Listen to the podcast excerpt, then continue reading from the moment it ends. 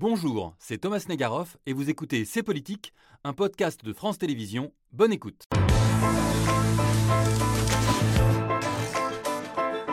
Il y a 5 ans, le hashtag MeToo déferlait sur le monde et chez nous, en France, la parole se libérait, les femmes racontaient les violences sexuelles et sexistes qu'elles taisaient ou que la société n'entendait pas.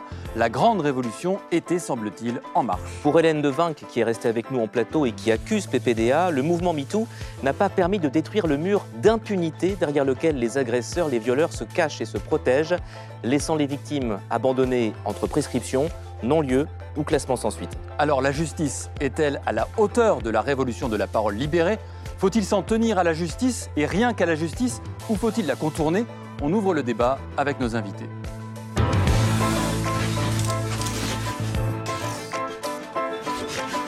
Bonsoir à tous. Merci d'avoir accepté notre invitation en ce dimanche soir. On est très heureux de vous recevoir avec Yael Gauze, chef du service politique de France Inter. Bonsoir Thomas, bonsoir tout le monde et bienvenue. Hélène Devin, vous êtes donc restée avec nous, euh, toujours journaliste, scénariste. Euh, votre premier livre, Impunité au seuil, il est là, il revient sur l'affaire, euh, je ne sais pas si je dois l'appeler l'affaire PPDA. Si, c'est comme ça qu'on l'appelle. C'est comme ça qu'on l'appelle, l'affaire PPDA, dont vous avez été l'assistante. Vous reviendrez sur- tout à l'heure sur l'omerta qui régnait à TF1. Et je crois que vous avez un message à passer euh, à l'entreprise euh, qui vous a embauché très longtemps, à TF1 et à LCI également.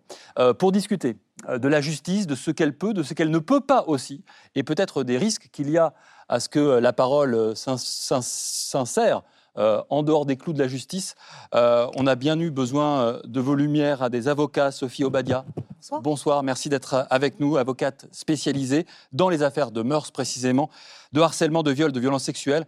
Euh, vous alertez sur les risques de MeToo. Je crois que l'expression euh, il faut croire à la parole des femmes, euh, vous l'interrogez en tout cas en tant que juriste. On a envie et on a hâte d'écouter euh, vos arguments. Un confrère est en face de vous, Jean-Pierre Mignard. Euh, bonsoir. Merci d'être avec nous, l'un de nos grands pénalistes proches de la gauche, on peut le dire. Oui. PS à l'origine, plutôt LFI récemment. LFI dont on parlera parce que les questions des violences ne sont Moi, pas que... j'ai voté pour Jean-Luc Mélenchon, mais Oui. je ne suis pas membre de LFI. Voilà. Je dis ça pour me garder Non, les commentaires acides de Jean-Michel Apathy. Jean-Michel Apathy qui est là justement, également en avec, face avec un sac de commentaires acides. avec un sac de commentaires, commentaires acides, journaliste politique, éditorialiste bien sûr, et vous avez euh, pris euh, depuis longtemps euh, la parole sur ces questions des violences sexuelles et sexistes. D'ailleurs, Hélène Devinck euh, dit du bien de vous dans votre livre comme étant l'un des rares qui a dès l'origine cru euh, votre parole. Vous nous direz aussi ce qu'on peut faire de mieux, de différent, notamment avec le contexte politique d'aujourd'hui, justement. Le contexte politique, il est incarné euh, par vous, Marine Tondelier. Euh, bonjour- bonsoir, merci d'être avec nous. Vous êtes l'une des dirigeantes d'Europe Écologie Les Verts, conseillère municipale d'Hénin-Beaumont. Vous êtes plutôt en colère contre Jean-Luc Mélenchon. Il ne s'agit pas de faire le procès de Jean-Luc Mélenchon ce soir, euh, mais plein de colère contre plein d'autres gens. contre ont- plein d'autres gens. Voilà, exactement, c'est ce que j'allais C'est pas dire. une obsession dans la vie. Donc. Mais on va s'interroger aussi sur la question politique, mais pas que la question politique. Hélène Devinck, euh, je reviens d'abord vers vous. Votre livre s'intitule Impunité. Et dans la quatrième de couverture, vous écrivez On a été classé sans suite. L'expression, elle est très frappante. hein. On a été classé sans suite. Ce n'est pas le- c'est pas l'affaire, c'est pas euh, l'enquête, c'est vous qui avez été classé sans suite. Ça me rappelle un peu, je ne sais pas si vous avez déjà lu. euh, euh, Christine Angot, elle parle de non-lieu et de la violence du terme non-lieu. Il n'y a pas de lieu, ça n'a pas eu lieu. Est-ce que ce livre, c'est la dénonciation d'un homme, d'une entreprise, mais aussi de la justice de notre pays? Je ne sais pas si on peut dire que c'est une dénonciation, mais enfin, je constate que pendant 35 ans, rien n'a arrêté euh, le système criminel qui était en place. Une fois qu'on a parlé, il ne se passe rien non plus. Euh, le classement sans suite, non, ça a été très violent. On a, on a eu l'impression qu'on mettait nos témoignages à la poubelle. C'est au printemps 2021. C'est au printemps de l'enquête a été très courte, la première enquête préliminaire. En fait, le, le- le major a décroché son téléphone et 23 femmes euh, ont appelé. Et on- la justice n'a pas su quoi en faire. Vous dites, je reviens un peu en arrière, vous dites, pendant 35 ans, il y a eu un temps de justice, mais avant, il y a le temps, le temps d'une vie d'entreprise. Et vous dites, là aussi, c'est hallucinant que, l'impunité ait régné et que celui que vous accusez euh, de viol, et vous n'êtes pas la seule à le faire, ait continué à prospérer sur le paysage médiatique français euh, jusqu'en 2008. J'essaye dans ce livre de montrer tous les mécanismes qui font que ça a pu arriver, enfin tout ce que je peux, moi, comprendre et voir. Mais il, y a- il y a- il y a- il est parti, je crois, en 2007 2007, pardon. de TF1. Et il y a le TF1 contemporain C'est-à-dire que aujourd'hui, euh, TF1 sait ce qui s'est passé dans cette entreprise pendant des dizaines d'années. Euh, Mais TF1 change de patron aussi.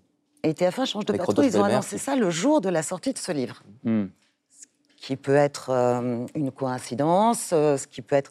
Et ils ont fait des communiqués, etc. Pas une allusion à cette histoire. Comme si on n'existait pas.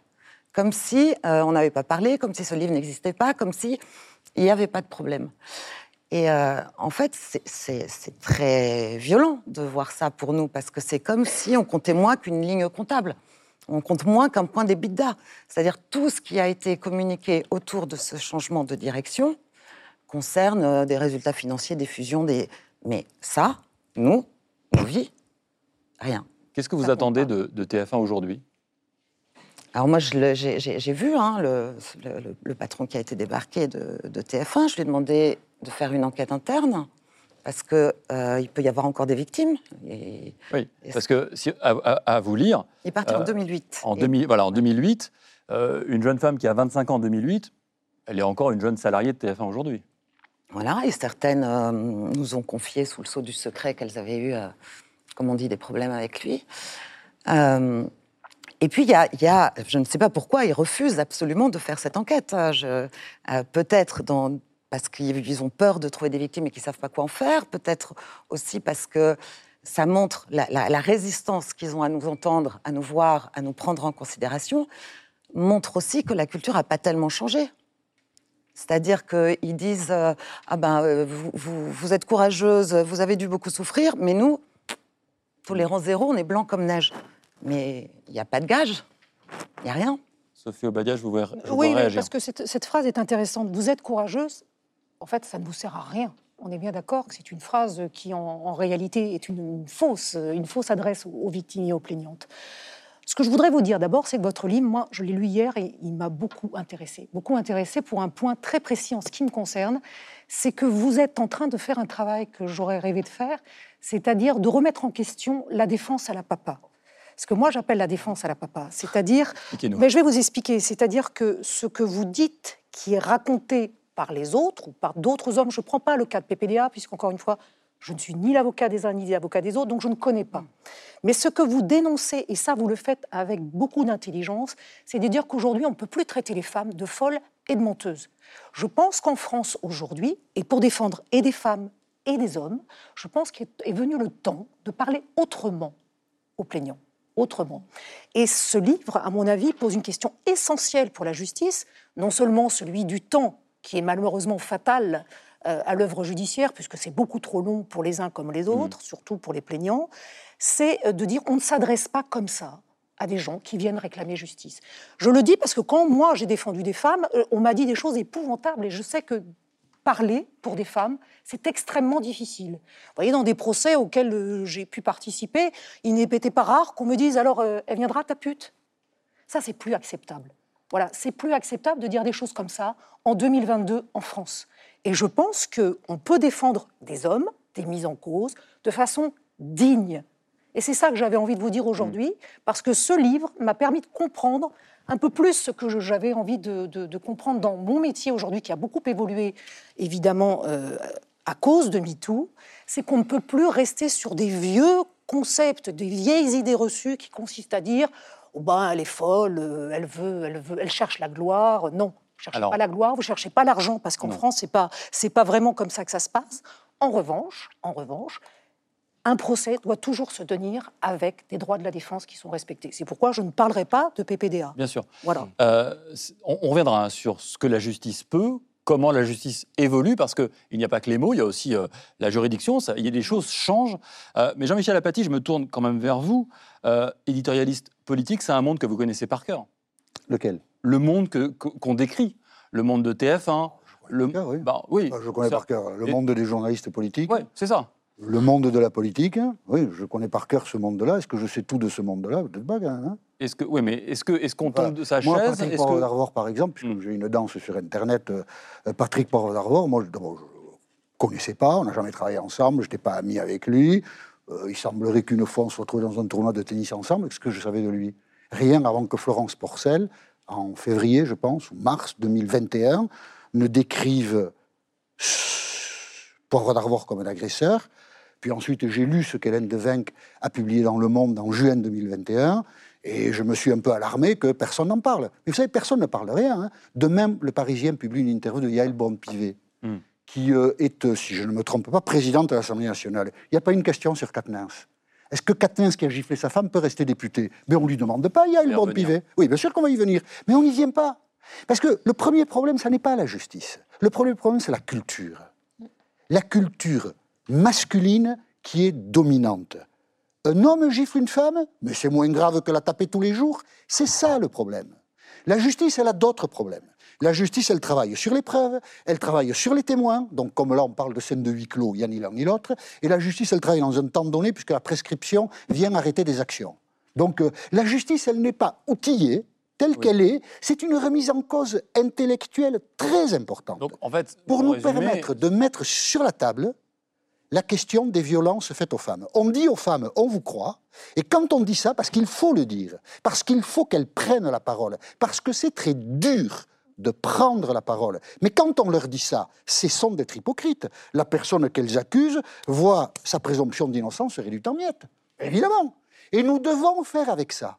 Surtout, il faut croire les femmes. Mais il faut avoir conscience que celui qui est visé par le propos des femmes, ben, c'est un peu un obus qui lui explose à la tête. Nous sommes dans ces contradictions et je trouve, moi, personnellement, que nous ne les abordons ni avec beaucoup d'intelligence, ni avec beaucoup de lucidité. On va essayer ce soir, mais c'est intéressant euh, euh, ce que vous dites. En gros, si je résume, et je me tourne vers Yael, parce qu'il faut des chiffres là-dessus, vous dites bah, la justice, en fait, elle n'est pas trop capable, parce qu'il y a le huis clos. Qu'est-ce qui se passe dans une chambre? Euh, Hélène Devin, que vous racontez ça, vous dites qui me croira? C'est j'ai pas de preuves. Vous dites j'ai pas de preuves. Je- Jean-Michel disait euh, il faut croire les femmes, mais on ne les croit pas. La vérité, c'est qu'aujourd'hui, on ne les croit pas. Et il y a même, euh, c'est-à-dire qu'une femme qui parle, qui dit j'ai été victime d'une violence sexuelle, en particulier, encore plus, mais c'est toujours comme ça. Si l'homme est puissant et, il est toujours dans une position euh, euh, dominante, que ce soit dans la famille, au bureau ou ailleurs, euh, systématiquement, on est sali. On vous croit, Hélène? On me croit maintenant parce qu'on est, vous croit pas parce qu'on est des dizaines, parce qu'on croit. est des Et parce qu'on vous dizaines. croit pas assez, elles parlent peu. Les femmes parlent peu parce qu'on les croit Ah, pas assez. C'est ça tout le monde, mais elles le savent. Et non seulement, non seulement on les croit pas, mais on les salit. Et encore au-delà de ça, il y a euh, des représailles qui peuvent mobiliser les moyens de l'État, c'est-à-dire la justice contre les femmes qui parlent. Moi, je suis attaquée en dénonciation calomnieuse. On est 16 à être attaqués en dénonciation calomnieuse. L'avocat de Patrick Poivre d'Avor a déjà dit qu'il allait attaquer le livre en Avec diffamation. une formule qui, à mon avis, vous a choqué. Il a parlé de vous en termes de fausses victimes. Moi et toutes les autres. Oui, On est vous êtes toutes des fausses victimes.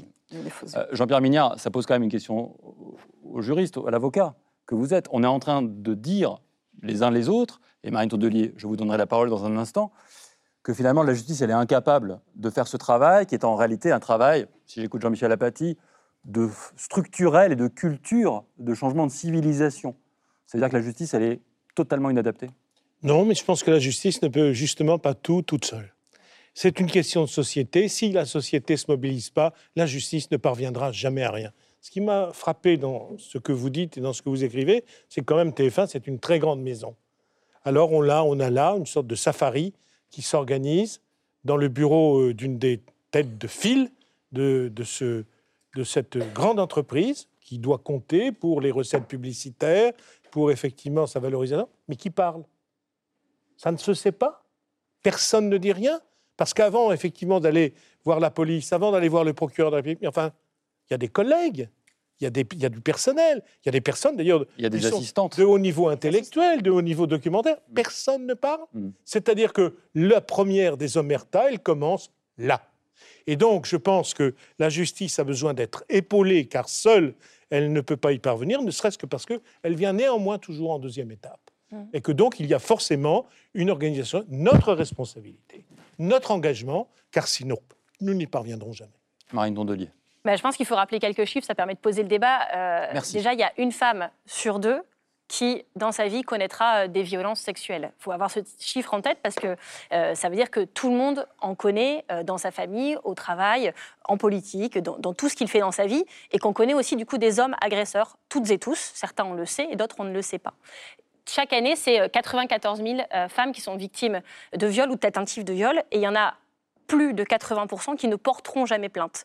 Deux tiers d'entre elles disent que c'est parce que euh, elles ont peur de subir des épreuves supplémentaires. Et c'est ce que euh, vous dites aujourd'hui. C'est pour ça que celles qui le font sont courageuses parce qu'elles euh, elles portent une parole publique. Elles, elles font en fait ce ce qui est de l'éducation civique sur le sujet. Le fait qu'on parle de ces sujets à la télé euh, cette semaine fait que plein de femmes chez elles qui n'ont peut-être pas accès euh, à d'autres femmes victimes qui n'entendent pas ça, tout d'un coup l'entendent. Mais ce qu'il faut se dire aussi à la fin, c'est qu'une seule, marquant, mais une seule condamnation Oui. pour 100 viols ou tentatives de viol. Moins Et donc, quand- moi, je suis très touchée parce que dit Mme Devin, quand elle dit la justice n'a pas su quoi faire. C'est exactement ça.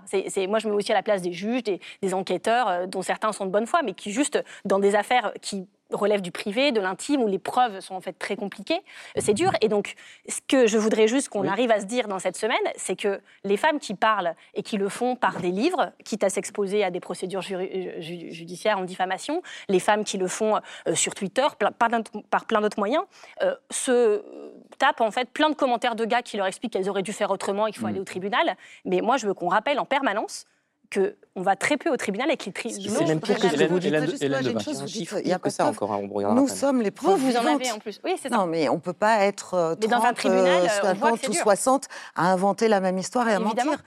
Il y avait des preuves, il y avait assez pour poursuivre l'enquête. la justice est mal outillée, en fait. On voit bien Elle- que c'est Oui, c'est mais il y compliqué. avait quand même assez pour ne pas Donc on se fait justice nous-mêmes et on se le fait reprocher euh, ensuite. Et donc c'est une forme de double peine. Mais Bon, pour on peut regarder autant, un chiffre qui va, ouais. qui va dans le sens de Marine Tondelier, et même pire que ce que vous avez dit, c'est 2020, retenez bien, 0,6% des viols déclarés sur majeurs ont fait l'objet d'une condamnation.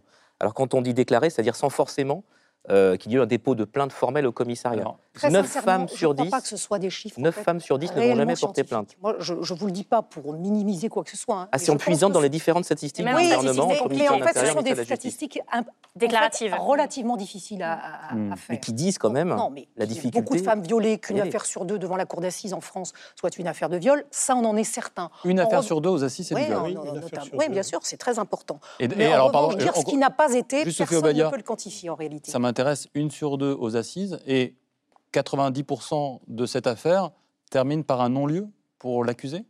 Par un acquittement Un acquittement Ah non, non, non, Ah. c'est pour ça que je vous dis, non, pas du tout. Non, non. Non, non, pas du tout. Euh, donc c'est pour ça que ce sont Celles des qui arrivent chiffres aux assises, justement, n'ont pas ah, été classées sans suite. À mon- Alors d'abord, c'est beaucoup plus compliqué Oui. que ça. Et ensuite, ces chiffres-là, réellement, sont, à- sont très compliqués à, à avoir. Et je ne crois pas d'ailleurs qu'il faille passer par les chiffres. Je pense que les expériences Oui. et les témoignages sont au- aussi parlants que ces chiffres qui sont très sujets à caution. Et pour autant, Hélène Devinck, dans votre livre, quand une femme vous appelle, vous dites ta, ta, ta, ta, ta, parle à la justice ou parle à la police. Oui, parce qu'on ne voulait pas qu'on nous accuse d'avoir contaminé les témoignages. C'est-à dire Ouais, vous qu'il raison. fallait que, quand elle parle euh, à la justice, nous, on ne sache pas de quoi elle allait parler pour pas, euh, pour pas l'influencer, ce qu'on a fait. Mais les médias ont un rôle très important. J'y reviens parce que Oui. moi je suis habité par cette histoire ces jours-ci. Parce que Bien- bien je sûr. trouve qu'il y a euh, beaucoup de leçons dans cette histoire. Euh, nous avons connaissance d'une main courante déposée par Céline Quatennens contre Adrien Quatennens. La réaction d'une euh, partie significative du monde politique, peut-être que beaucoup de gens partagent cela, c'est euh, euh, tout est public. La presse en parle alors que le couple ne souhaitait pas qu'on en parle. Il faut cacher tout ça. Mais si la presse ne parle pas de tout ça, puisque la justice a les difficultés que l'on évoque, ces affaires-là ne seront jamais connues. Nicolas Hulot, si la presse ne s'en saisit pas, il n'y a rien qui se passe. Rien du tout. Et chaque histoire représentative qui nous permet de comprendre les enjeux de la lutte contre les violences faites aux femmes passe par la presse. Et la presse est stigmatisée de manière significative. Le premier tweet de Jean-Luc Mélenchon. Moi, je pense que Jean-Luc Mélenchon, c'est un leurre pour ne pas parler d'Adrien Quatennens. Donc, je vais faire ce que je, je déconseille de faire. Mais je vais le faire. Dans Mais vous le dites, donc ça va. dans son premier tweet, il parle, il met en cause les policiers et la presse, tout de suite. Parce que la presse, alors je salue sa dignité et son courage, c'est ce qu'il y a juste au-dessus, les lignes au-dessus. Eh bien, c'est exactement ce qu'il ne faut pas faire. Parce qu'il faut que les femmes qui souffrent puissent trouver un espace d'expression public. Même si elles ne veulent pas que ça se sache. Voilà, c'est quand Alors, même une question. si elles ne le veulent pas que ça se sache, une ça c'est. Alors là, pour Ah, le mais là, coup, là aussi sortons des méconnaissances, peut-être de l'hypocrisie. Euh, il est acquis depuis maintenant une dizaine d'années, ce sont des circulaires qui le règlent, que quand il y a des mains courantes pour euh, violence conjugale déposée dans les commissariats ou les gendarmeries, ces mains courantes sont transmises automatiquement au parquet. Mais pas à la presse. Mais pas la- dans la procédure. pas la- Mais ensuite, vous savez, s'il y a bien une loi qui est irrespectée, heureusement, parce que sinon nous ne serions rien de rien, c'est la loi sur le secret de l'instruction. Parce que sinon, euh, euh, si, si- si on respectait à la lettre cette loi, nous ne parlerions jamais de rien ni de Il personne. y a quand même un petit. Enfin, Donc- moi, il y a quelque chose qui m'a choqué quand même, c'est que quand. Céline Catelin va au commissariat en pensant que c'est une zone où elle est en sécurité et elle peut parler de ce dont elle parle en disant elle qu'elle est veut pas qu'il y ait de suite. Oui, mais contre Mais sa alors- volonté. ça- Non, mais ça veut dire qu'aujourd'hui, une femme qui voit cette affaire et qui est victime d'un homme politique, ou une femme politique victime d'un homme non politique, sait que si elle va au commissariat, contre sa volonté, Vous euh, ça savez peut sans doute- Et donc, ça, ça- ça va aussi empêcher des femmes de parler, savez- je pense, et d'aller au commissariat. Vous savez sans Mais- doute qu'une femme qui va en commissariat et qui dit je ne souhaite pas qu'il y ait de suite judiciaire est une femme qui n'est pas écoutée. Parce que la justice veut vérifier que quand elle dit ça, Alors, les Évidemment. avocats, Elle n'est les pas- avocats font la moue. elle, oui, mais On quand les une écouter femme Non. dit ça, elle n'est pas sous contrainte. Alors, La, la justice veut vérifier que la femme le dit librement. Vous savez, il y a des gens avant nous, visiblement, qui ont été confrontés à ces histoires et qui ont construit des chemins entre la police, qui récupère la main courante ou la plainte, la justice et la personne incriminée. Et la personne qui, dans l'angoisse, franchit la porte d'un commissariat, si elle dit surtout je ne veux pas qu'il y ait de suite, et peut-être une personne qui, dans son angoisse, est tellement sous contrainte qu'elle a du mal à assumer le geste qu'elle fait, c'est-à-dire dénoncer la violence dont elle est la victime. j'ai très, envie- j'ai très d'écouter. Juste je Jean-Pierre. Allez-y, mais après, juste Jean-Pierre je vais vous Mignard, dire pourquoi, Jean-Pierre parce que- Mignard, Pardon juste, je vous donne la parole. Oui. Dans un instant, on écoutera aussi, parce que j'ai envie d'entendre Hélène Devinck là-dessus. Oui, oui, bien Parce sûr. que, est-ce que, non mais, parce que, est-ce que Hélène Devinck aurait apprécié, par exemple, que l'affaire soit rendue publique par voie de presse avant qu'elle-même ne mette des mots et prenne la parole C'est une discussion Je que j'ouvrirai après. une- Allez-y. Une, une femme, j'en ai défendu, assisté, Sophie aussi, mais qui va au commissariat, elle fait un acte public. Elle sait qu'elle va se trouver face à des fonctionnaires de police et qu'elle va leur dire voilà ce que je tiens à vous signaler. La main courante, c'est un signalement. Signalement. À partir de là, entendu, moi, le ministre, le garde des Sceaux dire que c'était une plainte. Comme une mais le, plainte, le- le garde des plainte. Sceaux ne Non. connaît pas bien le droit, donc là, sur ce oui. point, Ah, enfin, le il se peut, il se peut qu'il non, mais il se- hein. il se ne peut qu'il progresse. D'accord, il se peut qu'il progresse. Souhaitons d'ailleurs qu'à la fin de son mandat, il aura progressé. Ce que je veux dire, c'est que nous avons sur ce point, c'est un signalement. Elle s'expose de toute façon à une publicité. C'est-à-dire que le signalement veut dire je ne veux pas de plainte. Parce qu'on va lui poser la question est-ce que vous voulez déposer plainte plainte? Elle dit non. Je fais une main courante. À quoi sert la main courante? C'est d'ailleurs une menace vis-à-vis de son mari, qui la frappe. Dans la procédure de divorce. Voilà, oui, dans la, et puis même avant. C'est une, c'est une Oui, menace pour dire je, je Ouais. sais. Maintenant, c'est dit. Tu- on n'est on n'est pas face à face. Ça se sait. Il y a un Et tiers. donc, je peux aller plus loin. Et même sans qu'elle veuille aller plus loin, le procureur de la République peut considérer que ce qu'elle dénonce est suffisamment grave pour qu'elle veuille aller plus loin ou pas. Il décide effectivement de s'approprier la Il y a une Et enquête il ne le ouverte. fait Il y pas a une enquête ouverte depuis. Alors, loin s'en Il ne le faut. fait Ça pas. dépend des- Alors, tout Alors, attendez, dépend les des uns, alors, les uns après les autres, sinon c'est incompréhensible. Alors, donc, il y a il des ne le fait pas automatiquement. Je voudrais juste Attendez, attendez. La politique change selon les villes, en Ah, effet, selon les parquets, selon les politiques qui suivent. Si les faits n'apparaissent pas, Non. si les faits n'apparaissent pas trop graves au parquet, disent ça. Certains parquets vont plus loin et disent aux policiers appelez-la régulièrement, Hmm. vérifiez ce qui se passe pour qu'on sache effectivement quelle est la suite qui est donnée à tout ça. Ça, c'est une très bonne procédure. On est loin de partout tout ça, mais ça existe. Voilà. Pourquoi une personne ne veut pas déposer plainte? Ben, Parce que quand on partage la vie de quelqu'un, il a beau vous donner des coups de poing, euh, c'est pas évident de l'emmener devant le tribunal correctionnel. Deuxièmement, on a des enfants.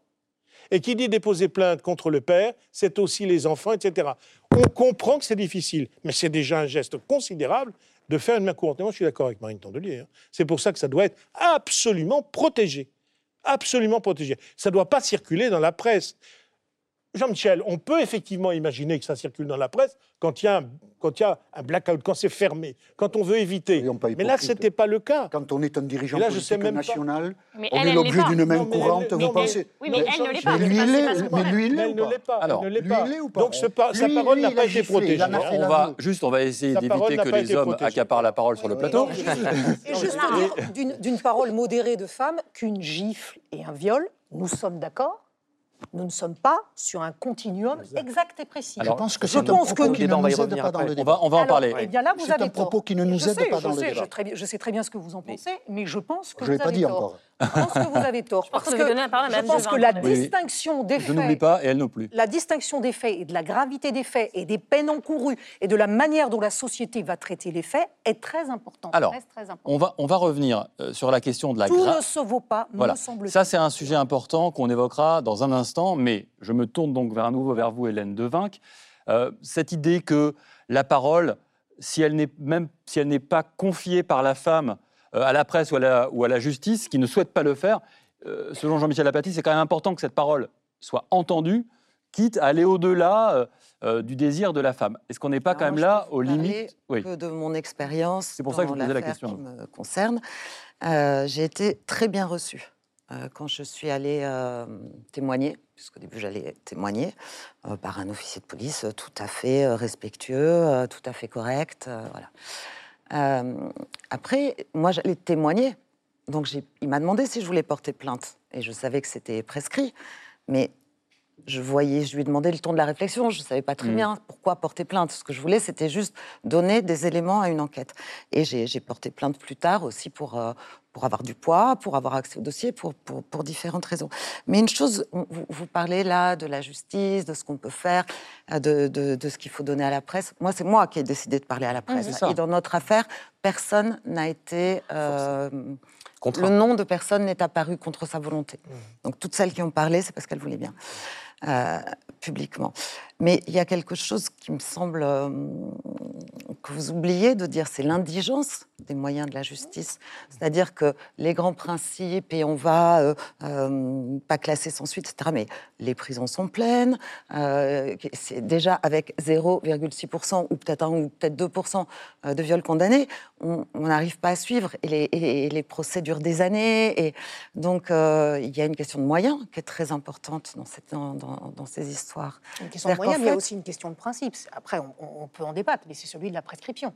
Ça, c'est pas ça, c'est autre de chose, moyens, mais je pense, je pense que s'il n'y a pas, s'il y a pas, on, on peut en parler de la prescription, mais s'il y a pas, et de la responsabilité de la prescription, mais si- s'il n'y a pas les moyens là-dessus, c'est qu'on s'en fout un peu. C'est-à-dire que les femmes- Il y a peu de hiérarchie. Non, Tout mais est les femmes vivent euh, Tout est dans une intimité euh, de honte et d'autodénigrement euh, les difficultés qu'elles ont rencontrées à cause des violences des hommes, mais c'est tellement difficile de le faire entendre qu'après tout, ça marche comme ça, et puis voilà. Hélène Devinck parlait prescription. On le rappelle, hein, pour, un, pour le viol, c'est euh, sur personne majeure, c'est 20 ans. Pour l'agression euh, sexuelle, c'est 6 ans. Mais chez les juristes, chez vous peut-être, on- on débat en ce moment de la prescription glissante. C'est un changement qui est intervenu en 2018 euh, dans la loi Chiappa pour les crimes sexuels sur mineurs. Là, on parle des mineurs. Là, c'est 30 ans de prescription Oui. pour porter plainte à compter de la majorité de la victime. Mais la nouveauté dans cette loi de 2018, c'est qu'on peut prolonger ce délai si le même violeur ou agresseur présumé s'en est pris par la suite à un autre enfant, ce qui fait démarrer plus tard le compte à rebours de la prescription. On dit autrement, parce qu'il faut le dire, c'est assez compliqué, au deuxième crime commis sur un mineur par le même auteur, le délai de prescription du premier est interrompu, ce qui peut éviter les classements sans suite. Alors, question, pourquoi est-ce qu'il ne faudrait pas imaginer la même chose euh, pour les viols sur majeurs Jean-Pierre Mignard? Parce que euh, juste dans ce cas-là, il n'y a pas de prescription pour Hélène Devinck. Voilà, c'est ça. C'est exact, oui, vous avez raison. Ah ben, à partir du moment où on a choisi effectivement euh, la notion de, de glisser, on peut effectivement l'étendre aux majeurs. Ça, je suis tout à fait d'accord. Simplement, ça signifie que à terme, il n'y a plus de prescription quand On même. parlait à Voilà. Dupont-Moretti. Ah bah pour ceux qui récidivent. Pour ceux qui récidivent. C'est pas la ré- pas la récidive. En fait, c'est la sérialité. la- ce c'est- en fait, c'est est le crime sériel. Ça veut, voilà, c'est la sérialité qu'on vise. C'est-à-dire si un auteur. Expliquez bien parce que c'est compliqué. Alors la ouais, sérialité, qui est une notion toute neuve, hein, qui consiste Ouais, à dire tout neuf, là. on- De juin 2022. Ça vient de si un auteur, euh, enfin si un auteur, si un présumé auteur a, finalement été protégé, a bénéficié d'une impunité pendant des années et des années, et qu'on s'aperçoit qu'une plaignante ou un plaignant qui était prescrit permet de découvrir d'autres qui ne sont pas prescrits, alors le dernier arrivé, si je puis dire, emporte le tout. Voilà, Bon. Et donc la Cour d'appel de Versailles, en juin, a dit quoi aux magistrats instructeurs Recommencer parce qu'il y a peut-être sérialité avec Oui. l'affaire PPDA. Exactement. Puisqu'il y a Et je n'en suis pas sûre parce que j'ai cherché partout cette pas décision et, et je, je ne trouve pas cette On en décision. parle, êtes je voudrais la lire et je ne crois pas ouais. qu'elle dise Bon, c'est quelqu'un qui connaît mieux que ça Voilà, que je nous tous, c'est est Hélène devin, c'est qui mieux que nous. Parce que je pas en fait, ça concerne le viol de 2004 dénoncé par Florence Porcel uniquement. Voilà, mais qui, s'il était avéré, pourrait ouvrir, Relancer. relancer euh, la prescription de crimes qui étaient jusqu'alors prescrits. Je crois que c'est- c'est Eh très bien, très technique et on n'en est pas là. que ça. Mais À mon, à mon toujours sens, ce qu'on fait dire à cette décision que je lis dans la espérons, vous dites, espérons, semaine parce que ça ouvrira la voie à un vrai sûr. procès. C'est quand même le- votre objectif, qu'à la fin, tout le monde se retrouve devant un tribunal. Mm. Alors j'aimerais qu'on ouvre la question maintenant qu'on a commencé à évoquer avec Sophie Abadia tout à l'heure de la graduation ou la gradation euh, des sanctions. Parce que effectivement, on a dit une gifle, c'est pas pareil qu'autre chose. Yael, il faut nous expliquer un peu comment cette question de la gradation s'est invitée dans le débat politique de la semaine. C'est la question de la semaine, effectivement. Histoire d'un malentendu politique ou d'un vrai débat juridique. Dimanche dernier, on rembobine, Adrien Quatennens répond à l'article du Canard enchaîné par une longue lettre dans laquelle il reconnaît avoir été violent, donc la gifle il y a un an, euh, les poignets agrippés, un portable arraché des mains. Dans la foulée, Jean-Luc Mélenchon tweet, Jean-Michel Apathy en parlait, en soutien à son ami et à son poulain, mais en ignorant complètement dans un premier temps l'épouse victime des faits. Le tweet, on le revoit. Adrien décide de tout prendre sur lui. Je salue sa dignité, son courage. Je lui dis ma confiance et mon affection. Sidération chez les insoumis et à gauche en général, dans la NUP. On attendait l'explication du chef. C'était hier soir sur France 2 et il a voulu ramener le débat à une question de droit. J'accepte votre jugement. J'accepte les critiques qui me sont faites. Une gifle n'est pas acceptable, nous le savons. Aucune violence dans le couple n'est acceptable. Mais nous avons tous un principe. Il faut, un, identifier et graduer. Si on met tous les crimes au même niveau, alors c'est fou. Où va-t-on comme ça? Que ce divorce se termine, que le juge se prononce, et je souhaite, moi, de toute façon, qu'il revienne dans le combat politique. Voilà, Jean-Luc Mélenchon qui pesait ses mots et qui a donc expliqué sa position. Marine Tondelier, Mélenchon ne dit pas circuler, il n'y a rien à voir. Il dit que c'est à la justice de qualifier les faits et de les graduer selon leur gravité. Oui, mais il y a deux choses différentes. Il y a le débat judiciaire, il y a des avocats qui sont euh, là mieux placés que moi pour en parler. Et puis il y a euh, l'exemplarité politique. Et, et qui est un autre sujet. C'est euh, Mhm. quand on est un homme politique de gauche, euh, est-on audible quand on a euh, avoué avoir euh, mis une gifle à sa femme pour aller De gauche ou de derrière à l'Assemblée? Oui, je- de gauche ou de droite, oui. sauf que euh, on constate, Oui, on- constate quand même qu'à droite, il y a des ministres quand même qui sont dans des affaires bien plus graves et qui restent ministres sans que ça pose de problème à personne. Mais vous voyez, quand il faut aller après débattre le, le budget concernant les violences faites aux femmes euh, à l'automne, évidemment que c'est plus compliqué d'être audible, d'être entendu, d'être crédible aussi. Et puis pour les sujets après qui concernent l'interne des partis politiques, les militantes qui disent qu'elles sont victimes de harcèlement, qu'elles ne se sentent pas bien, euh, il y a aussi un vrai sujet de aujourd'hui quand on est une femme en politique, mais même dans d'autres milieux journalistiques, professionnels, euh, est-ce qu'on se sent bien dans ces milieux? Et c'est pas parce qu'on n'a pas de gifle ou de viol qu'on se sent bien. Mais la curée, La- la la question- curée médiatique est la même. Si on... Oui, mais alors ça c'est un autre sujet. Mais Oui. vous voyez la question de la masculinité toxique, de la manière. Non, non, mais je, je- Non, mais- mais- curé médiatique Mais la je me question de la masculinité toxique. les médias vous, me laissez pas terminer, monsieur. Les médias parlent de chose. Tondelier, Non, mais il y a un vrai truc de masculinité toxique quand même qu'on vit en politique, qu'on vit dans les médias, qu'on vit dans le milieu professionnel, qui n'est pas répréhensible par la justice, mais qui est un, un problème euh, sociétal et qui fait que des femmes disparaissent de milieux entiers, en tout cas qu'elles ont du mal à y émerger, ou alors que celles qui émergent, c'est du darwinisme et donc euh, c'est vraiment, euh, il y a une sélection Comme naturelle. vous, comme vous alors. Bah peut-être. Enfin moi, je, je fais 10 ans de politique dans le Pas-de-Calais et très jeune, et c'est sûr que c'était un milieu un peu compliqué où, euh, où on rame beaucoup. Mais j'ai été chez les Verts où quoi qu'on en pense, et je le dis aussi, on est quand même euh, entendu, cru. Il y a quand même beaucoup d'hommes féministes aussi qui. qui ont l'œil pour des choses. Et moi, j'ai entendu des choses dans des réunions politiques transpartisanes dans le Pas-de-Calais. Euh, dans mon parti, si elles avaient été dites comme ça, la réunion se serait arrêtée et le mec foutu dehors de la réunion. Mm. Et, et dans la réunion dans le Pas-de-Calais dans laquelle j'étais il y a 10 ans, ça paraissait normal à tout le monde. Et quand je partais, on me disait Ah, mais ça fait 30 ans qu'il est con, euh, t'énerve pas, ça sert à rien parce qu'il restera comme ça. Bah, en fait, oui, il y avait un truc de pédagogie peut-être qui n'était pas fait. Et donc, je pense que le débat de cette semaine a un mérite c'est de mettre sur la table ces sujets, euh, d'en débattre euh, médiatiquement dans tout le pays et de faire avancer, à mon avis, la cause des femmes. Mais sans, si possible, les dégoûter et les faire renoncer à aller euh, porter plainte, les faire renoncer à parler, parce qu'on se voit aussi tout ce que les femmes qui parlent, dont Madame Devinck, euh, subissent. Sophie Euh, Abadia, ça surtout- vous Bah, inquiète un autre sujet. Non, ça- pas une inquiétude, mais j'ai bien compris qu'on est en train de changer d'époque et qu'on bascule. Ça, J'ai pas de difficulté avec ça. Simplement, moi, comme juriste, euh, je, je- je veux bien vivre avec mon temps, je veux bien avancer, il n'y a aucune difficulté. En revanche, si on vient m'expliquer que le nouveau monde judiciaire ou juridique, c'est la même peine pour tout le monde, c'est le ce bannissement. Non, non, je ne Oui. parle pas de vous, madame, mais Non, ce que le bannissement, euh, le bannissement et l'exemplarité, c'est la même chose. C'est que donc un homme qui gifle doit être à tous égards exclu de la société. Je ne vais pas l'accepter. Bien entendu que je ne vais pas l'accepter parce que j'ai en tête la gravité, l'échelle des peines, qui pour moi est un pilier fondamental de l'état de droit.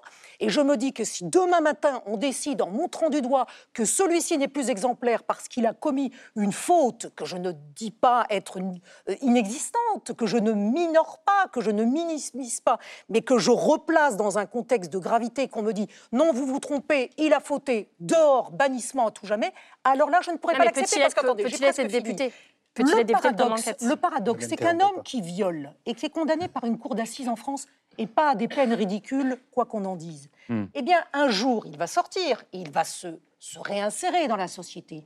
Celui qu'on désigne du doigt sans procès, on le bannit à tout jamais, son nom est terminé sur la place publique pour toute sa vie, y compris pour ses enfants et sa famille, je ne peux pas l'accepter. Et là-dessus, je ne progresserai pas, je resterai avec mes vieilles habitudes qui consistent à dire pas de relativisme, mais la justice, l'équité, Et pas de d'exemplarité. ben non, on ne fait pas de l'exemplarité. Pardonnez-moi, mais c'est une, je suis très étonnée d'entendre ce, ce- ce mot souvent dans la bouche de, de, de partis très à gauche, parce que pour moi, c'est assez fascisant, voyez-vous, l'exemplarité. Mais là, il a Et admis, en matière- fait. Et en matière Il a admis la gifle, je hein. ne peux... Mais ben d'accord, il a admis. il a écrit ben, qu'il l'avait l'aveu est la fait, reine des preuves, mais ça ne fait pas de lui un homme qu'on va supprimer de la société. Jean-Michel fait Apathy. bien un violent. Je, je vais essayer de faire progresser Sophie Obadia. D'abord, Jean-Luc- Mélenchon Je a, a- progresse, a- croyez-moi, je travaille. Je progresse. J'ai- Jean-Luc J'ai Mélenchon. quand même quelques règles encore en tête. Jean-Luc Mélenchon a l'art- de brouiller les pistes. Nous avons effectivement ce qui n'existe pas d'habitude dans ce genre d'affaires, c'est l'aveu. Adrien Quatennens, dimanche dernier, dit, personne ne le savait, il le fait en disant, je ne sais pas quel est le contenu de la main courante de Céline Quatennens, et vous direz quand même la relation entre les deux époux, mais peut-être figure-t-il cet événement, il y a un an, je l'ai giflé. Donc, nous avons là quelque chose d'incontestable. Les références que vous avez faites à ce qui peut se passer dans d'autres partis avec d'autres personnalités, les hommes nient. Donc, c'est plus compliqué Mhm, à traiter. Là, nous avons l'aveu. La question qui nous est posée, me semble-t-il, moi je la pose comme ça, c'est de savoir, c'est là qu'intervient l'exemplarité, mais c'est politique, ça n'a rien de juridique Ah, vous me rassurez. je suis ravi de vous rassurer. Si peut-on accepter en France en 2022 qu'un homme qui a giflé sa femme puisse représenter le peuple, puisse voter la loi Est-ce qu'on peut en accepter l'idée? Pour réfléchir à cette question, il faut matérialiser la gifle. Ce que nous ne faisons pas. La gifle, c'est euh, euh, le point d'aboutissement d'un dialogue tendu, violent entre un homme et une femme. Dans un couple, c'est assez fréquent. Enfin, Et- pas que ça aboutisse à la gifle. Les mots, les mots, Les euh, mots. tendus. Oui. Et à la fin des Attention, oui. l'homme donne une gifle. Quel message fait-il passer en donnant une gifle? Tais-toi, ferme-la, tu n'as plus droit à la parole. Maintenant, c'est la force masculine qui gagne. Hmm. C'est ça le problème. C'est cette culture-là que nous ne pouvons pas, à mon avis, laisser prospérer. C'est pour ça qu'à mon avis, Adrien Quatennens doit démissionner de son poste de député du Nord, parce qu'on ne peut pas accepter l'idée que représente la nation quelqu'un qui a giflé sa femme. Et là où les insoumis sont très forts pour, brouiller les, pistes, c'est qu'ils disent, en mélangeant tout et en introduisant la notion de proportionnalité, mais nous l'avons déjà sanctionné, ils ne coordonnent plus les insoumis. Autrement dit, il est admis que Adrien Quatennens n'a plus l'autorité morale pour coordonner les insoumis, mais il a encore suffisamment d'autorité morale pour faire la loi. Jean-Michel Petit, si On marche un peu si sur on la vous tête, suit, ça veut dire même. qu'il a le droit de se représenter en 2027, éventuellement, une fois que l'affaire est Mais- soldée devant les tribunaux ou pas? Mais, euh, mais si Adrien Quatennens démissionne, une organisation, une élection Partielle. législative partielle est organisée dans les trois mois, ben, qu'il se représente. Et qu'il obtienne la confiance des citoyens qui seront informés de quelque chose qu'ils ne connaissaient pas quand ils ont voté pour lui, il a giflé sa femme. Mais la démocratie fonctionnera. C'est ça qui doit se passer, qu'il démissionne, s'il a envie, qu'il se représente, et puis on verra bien. Et ce n'est pas la position de son parti politique. Ah ben, la position de son parti politique, c'est de sauver un député. Ah, tu parles. Ils sont pas fous. Non, mais ça peut être une solution. Je suis d'accord avec vous, ça peut être une solution. Simplement, ça demande que Adrien Quatennens prenne son affaire en main, Bien sûr. d'abord, et qu'il Sans, soit jeu, pas... sans- sans jeu de mots, Oui, oui, mais enfin, c'est pas un coup de courante, poing. ni gifle. La main, il la met en main comme ça. Et Mm. deuxièmement, qu'il n'ait pas besoin non plus de- d'interprète de, sa situation. Donc c'est lui, Mm.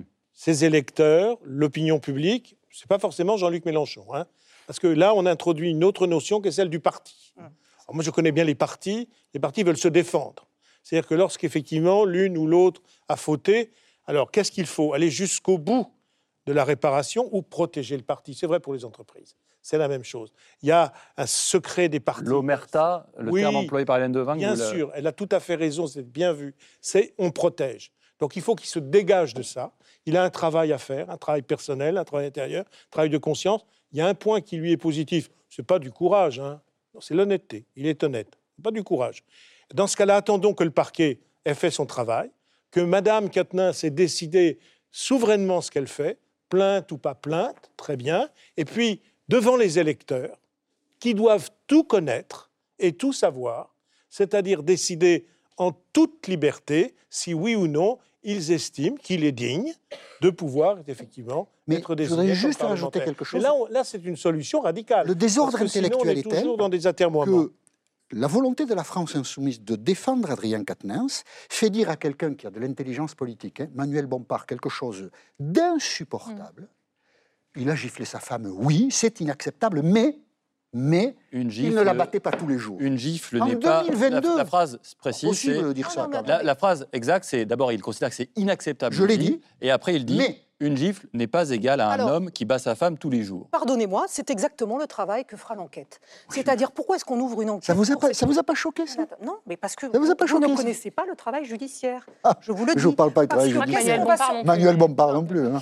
Pourquoi est-ce qu'on ouvre une enquête pour une gifle? Pour vérifier s'il est un délinquant d'habitude ou si c'est une gifle isolée. Voilà le travail de la justice. exact. Et je vous retourne aussi la question pour tout à l'heure. Si c'est une femme qui donne une gifle à un homme, qu'est-ce que vous dites? Ça n'est pas la même chose. Vous savez pourquoi? Pourquoi ça n'est pas la même Eh bien, je vais vous l'expliquer. Parce que la culture masculine domine. Hum. Et parce que la gifle que donne un homme à une femme, c'est ferme ta gueule. D'accord. Et une gifle d'une femme à un homme n'existe C'est pas? autre chose. Mais bien Mais sûr que ça comment existe. l'interprétez-vous Mais bien sûr que ça existe. Mais les violences des femmes vers les violences physiques Oui. des femmes vers les hommes sont tout de même infiniment moins importantes Mais que l'inverse. non, mais- Cette, cette Alors, symétrie Non, est une manière de noyer pas le une poisson. symétrie, c'est une Ah, évidemment, on va noyer le Je poisson, ne- à Non, force. je ne On ne saura pas plus où on en est. Je parle en nuance. Sur- Comme des femmes ont giflé des hommes, on 82% dirait à des, des- des violeurs condamnés sont des hommes. on Oui, Ça, on est d'accord. Bah mais par exemple, des meurtres entre, époux, vous en avez sur les femmes. 25% qui sont commis par des femmes. N'est- légitime défense. Mais, peut-être, mais peut-être, mais, mais mais je trouve aussi que de caricaturer de la sorte n'est pas rendre Obadia. service aux uns et aux autres. Alors, personne ne, on essaie de ne pas caricaturer les propos Voilà. des uns des autres. Euh, Hélène Devinck, on s'est éloigné euh, de votre histoire personnelle. Euh, oui, légèrement, on s'en est éloigné. Mais co- comment vous regardez ça dans l'actualité de la semaine? Vous avez été longtemps journaliste. Euh, Est-ce que les choses se percutent en vous quand vous entendez ça? Est-ce que vous dites, mine de rien, il y a des choses qui me ressemblent dans cette histoire? Alors les, les- les situations sont pas n'ont rien à voir et je ne sais rien de plus que ce qui a été euh, dit dans la presse sur cette affaire.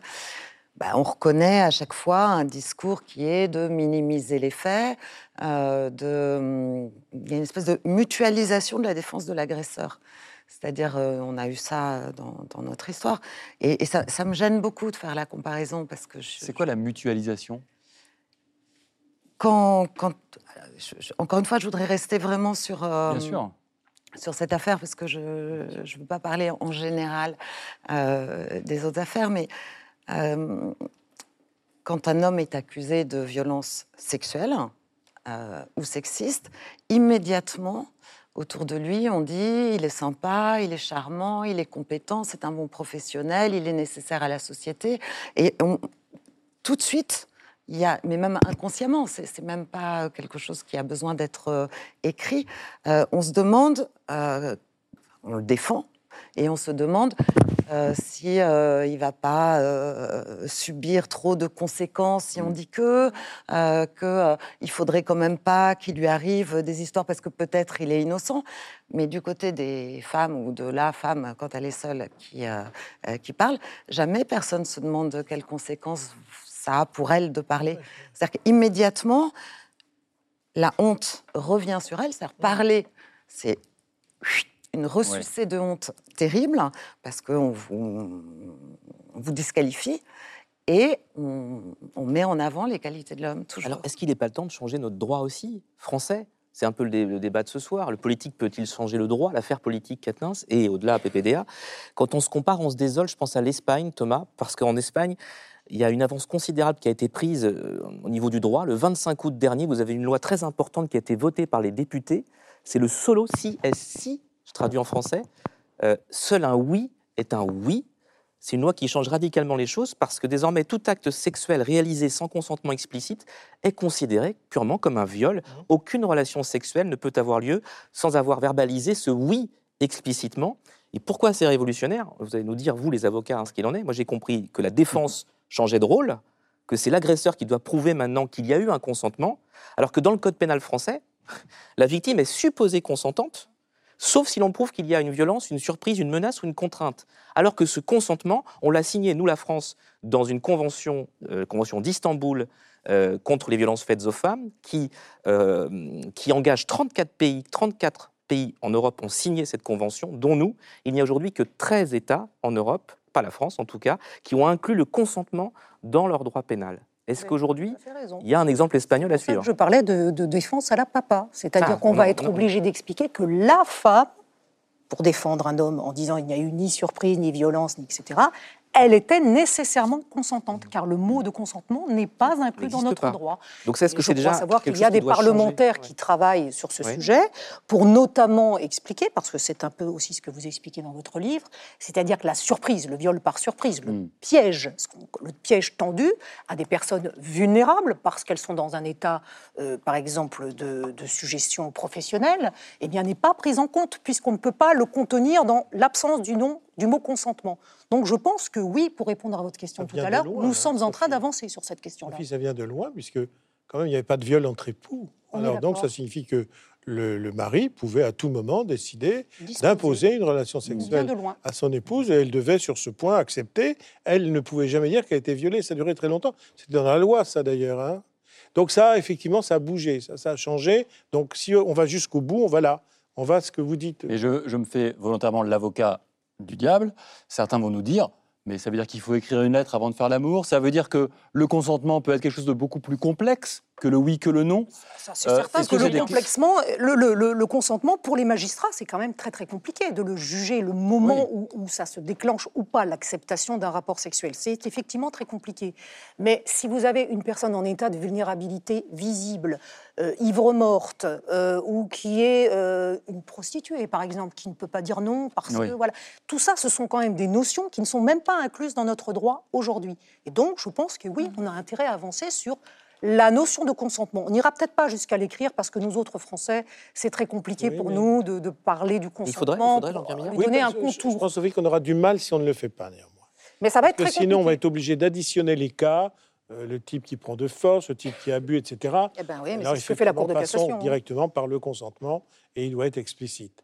Alors on pourra dire ensuite, oui, mais elle était tout à fait d'accord maintenant, elle est revenue euh, sur ce qui s'est passé, peut-être pas satisfaite, il y aura des horreurs qui seront dites à ce sujet, mais quand même, ça crée une présomption en faveur des femmes. Et c'est ça qui est important. Hélène Devac, dans, dans est votre, dans votre livre, il y a un passage qui m'a beaucoup intéressé sur le terme même consentement. Vous dites c'est un mot euh, qu'on a accepté, qu'on considère tous comme étant l'alpha et l'oméga de la relation entre les hommes et les femmes, et vous dites on demande à la femme de consentir. Oui, c'est intéressant, c'est qu'elle reste un, un objet et pas tellement un sujet de l'histoire. Il y a quelqu'un qui propose et quelqu'un qui dit oui ou non. euh, quand il dit oui, mais il y a quand même, c'est pas elle qui propose quoi. C'est ça. Euh, non, sur cette histoire de présomption de consentement dont vous parlez, euh, ça a eu un, un effet très délétère dans notre, euh, notre histoire. C'est que plus un homme est haut placé, plus il a du pouvoir, plus il est Oui. dominant, plus on lui accorde un- une sorte de crédit de consentement. Et je pense qu'une des raisons pour lesquelles euh, cet homme-là a pu agir en toute impunité pendant si longtemps, c'est que tout autour de lui, les gens pensaient que les femmes étaient toutes d'accord. Et si on, parce qu'il avait du pouvoir, parce que voilà, le- il y avait cette présomption de consentement, ça s'appliquait à tout le monde, et, et donc personne n'a réagi quand il venait, euh, quand il harcelait les jeunes femmes, euh, quand on le voyait euh, changer, changer, changer à un rythme frénétique Mm. de, de, de femmes à son bras.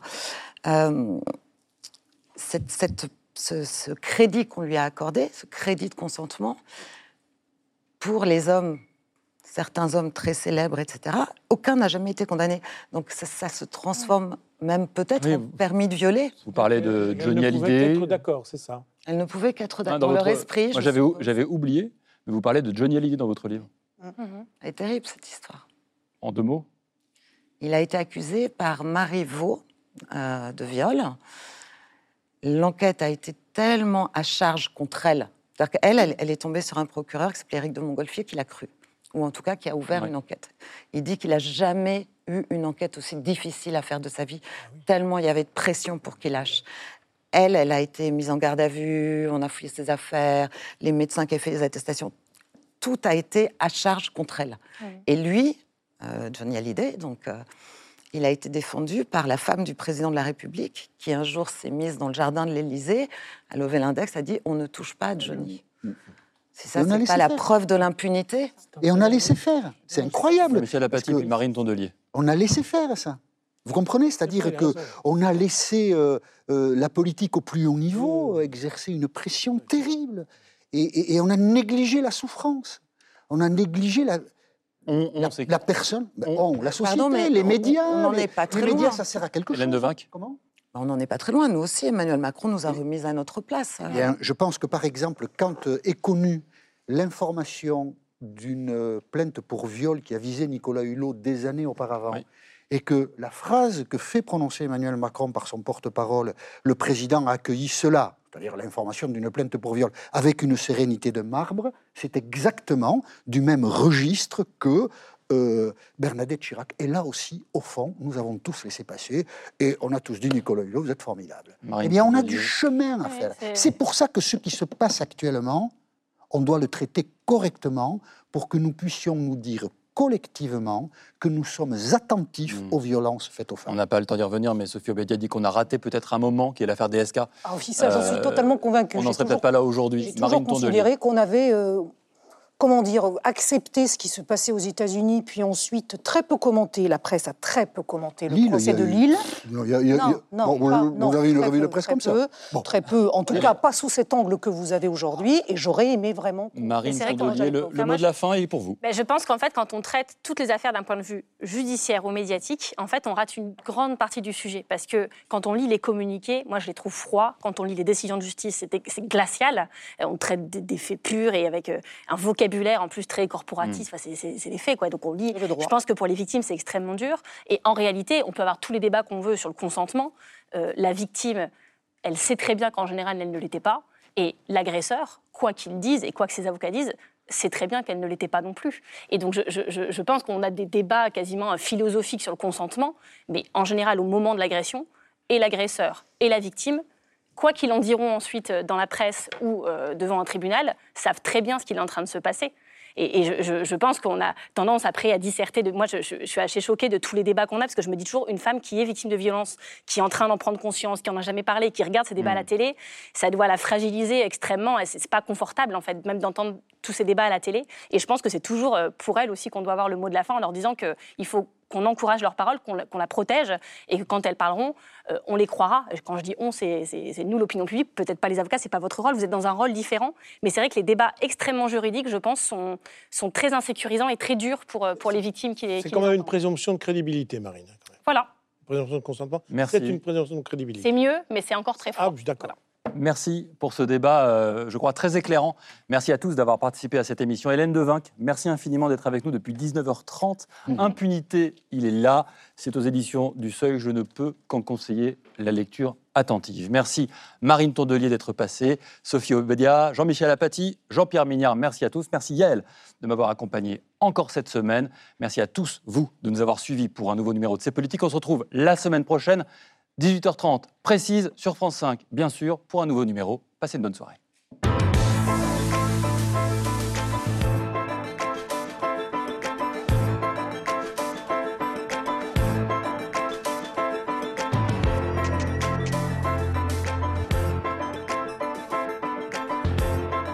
C'était C'est Politique, un podcast de France Télévisions. S'il vous a plu, n'hésitez pas à vous abonner pour ne rien manquer. Vous pouvez également nous retrouver en vidéo sur France.tv.